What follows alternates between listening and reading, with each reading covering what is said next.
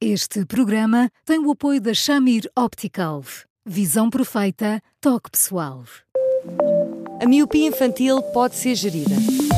A Shamir lançou as lentes Shamir Optimi, que promovem uma visão completa para deixar as crianças mais felizes.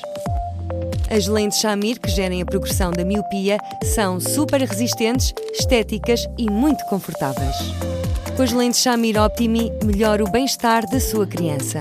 Saiba mais em chamir.pt.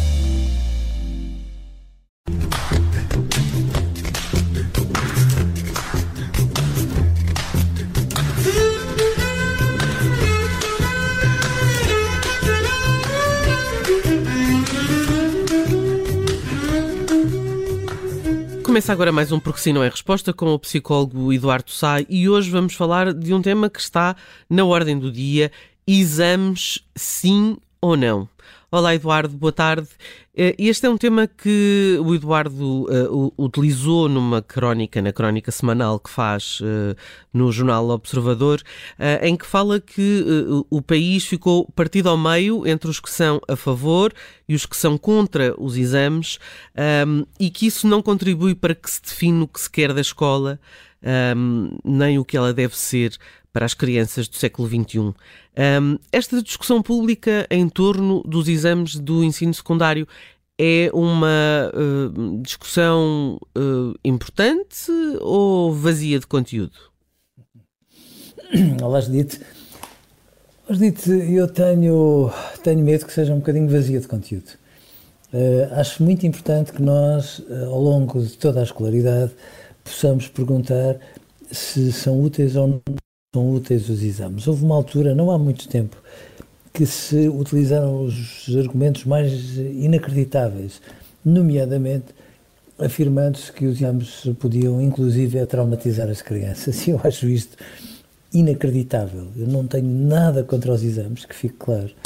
Acho que podem ser experiências muito importantes, sobretudo se forem tomados, como devem ser, com provas da frição em vários ciclos, porque eu acho também que à medida que nós passamos pela experiência de exames, vamos aprendendo a lidar com o frio na barriga, com o ai Jesus, que eu tenho medo que não, não saber e outras coisas do género, que nos põem à prova, que nos fazem lidar com outro tipo de, de stress, mas ao mesmo tempo que nos fazem reagir e aprender todas as circunstâncias únicas e ímpares de sermos avaliados. O que a mim não me parece razoável é que, de repente, a propósito do secundário, bom, o, partido, o, país se tenha partido ao meio desta maneira. Aquelas pessoas que dão a entender que estes exames são absolutamente indispensáveis para corrigir aquilo que foi um certo facilitismo que se passou a, a, a falar a propósito das aulas, da qualidade da avaliação e etc. E os outros que acham que, no fundo, os exames uh, não devem ser o instrumento que vai fazer a diferença quando se trata do acesso ao ensino superior. E este tipo de discussão, às vezes, parece-me um bocadinho demagógica, porque, em boa verdade, se de facto este facilitismo de que se fala é uh, assim mesmo, acho que todos já nos devemos sentar para discutir de que maneira é que podemos inverter tudo isto e não passar para a opinião pública a ideia que é um exame que vai fazer a diferença, porque de facto o que é que vai acontecer?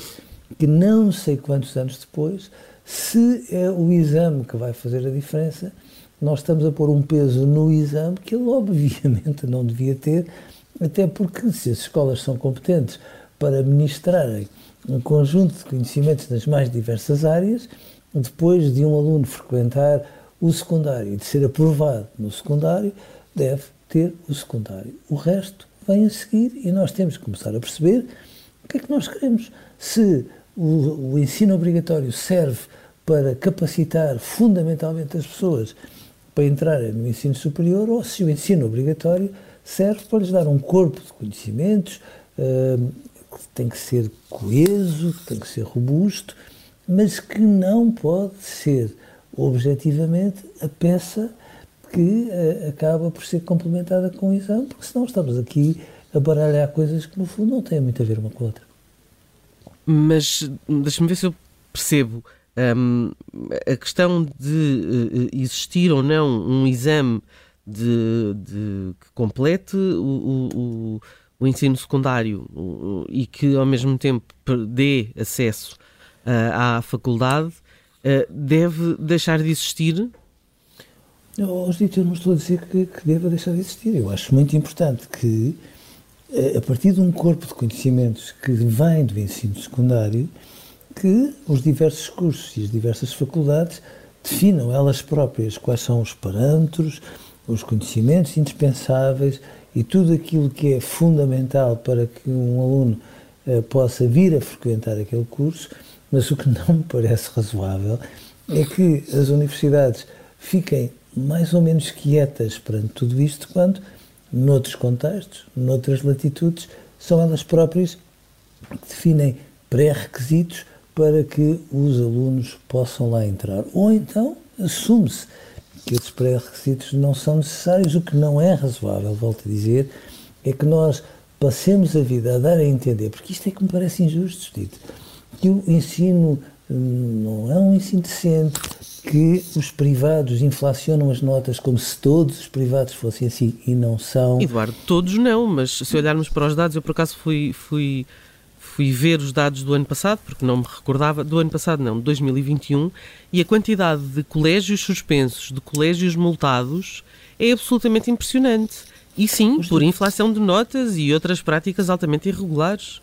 Oh, e, e, e haverá um ou outro que são sinalizados desta maneira há muito tempo sem se observarem consequências de facto a esse nível. Ou seja, se de facto há escolas que são batuteiras, essas escolas devem merecer da parte de quem as sinaliza uma consequência óbvia.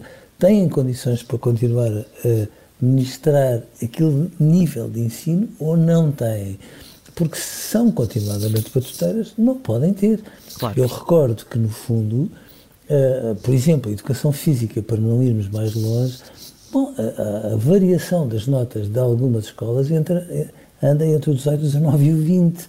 E que a inflação de 20 em algumas escolas é de facto escandalosa. Uhum. Agora, eu acho muito importante que nós não possamos partir do pressuposto que de facto é com um exame que ainda por cima, muitas vezes, é objeto de um trabalho muito particular de algumas escolas e é, de alguma forma, negligenciado por outras, que, mais uma vez, se vai corrigir um conjunto de aspectos que, em algumas escolas, reconheço, podem ser batuteiros e, portanto, não, não pode ser por aqui, porque senão andamos aqui a, a definir um conjunto de regras, mas ao mesmo tempo a dizer, por outras palavras, que nem vale a pena nós uh, cumprirmos aquilo que está estabelecido. Por outro lado, há uma coisa que a mim preocupa, sabe? É que muitas vezes passa a ideia que o ensino público é um ensino de pauperado, onde os alunos não têm acesso a, a, um, a professores, a aulas e a um conjunto de cuidados que favoreçam as suas aprendizagens.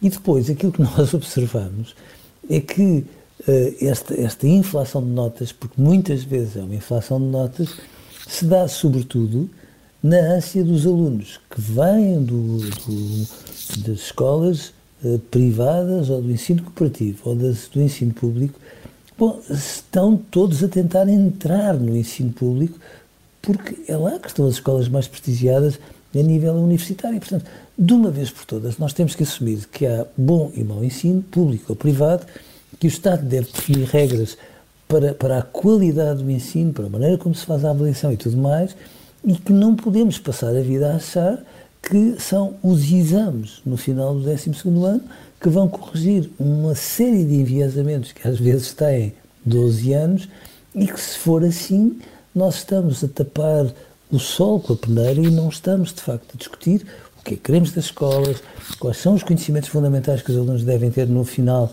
do ensino obrigatório e o que é que, no fundo, são pré-requisitos para cada curso que queiram vir a frequentar, no caso de os virem a querer uh, uh, frequentar mesmo.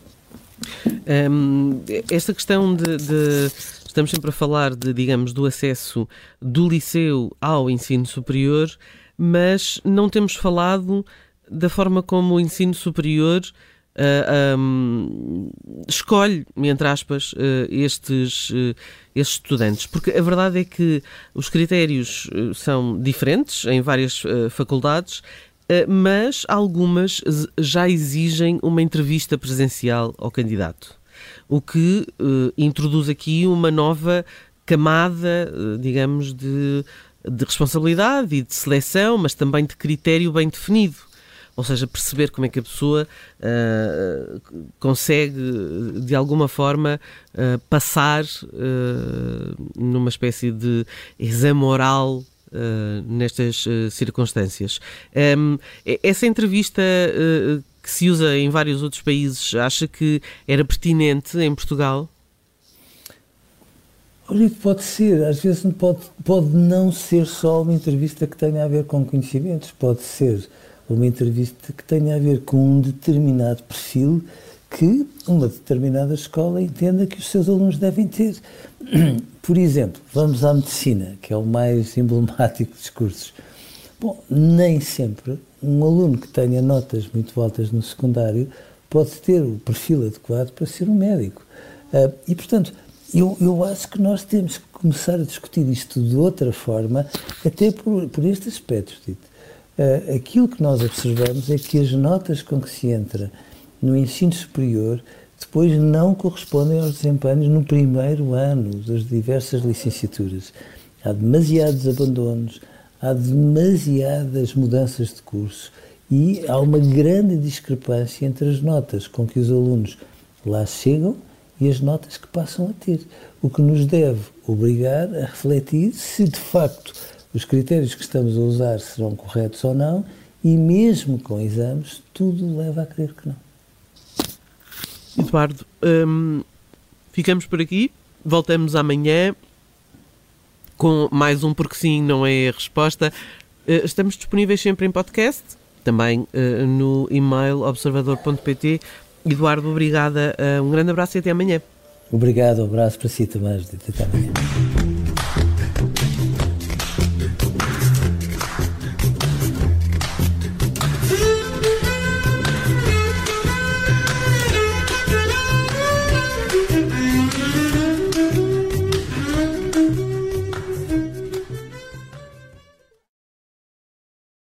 Este programa tem o apoio da Shamir Optical.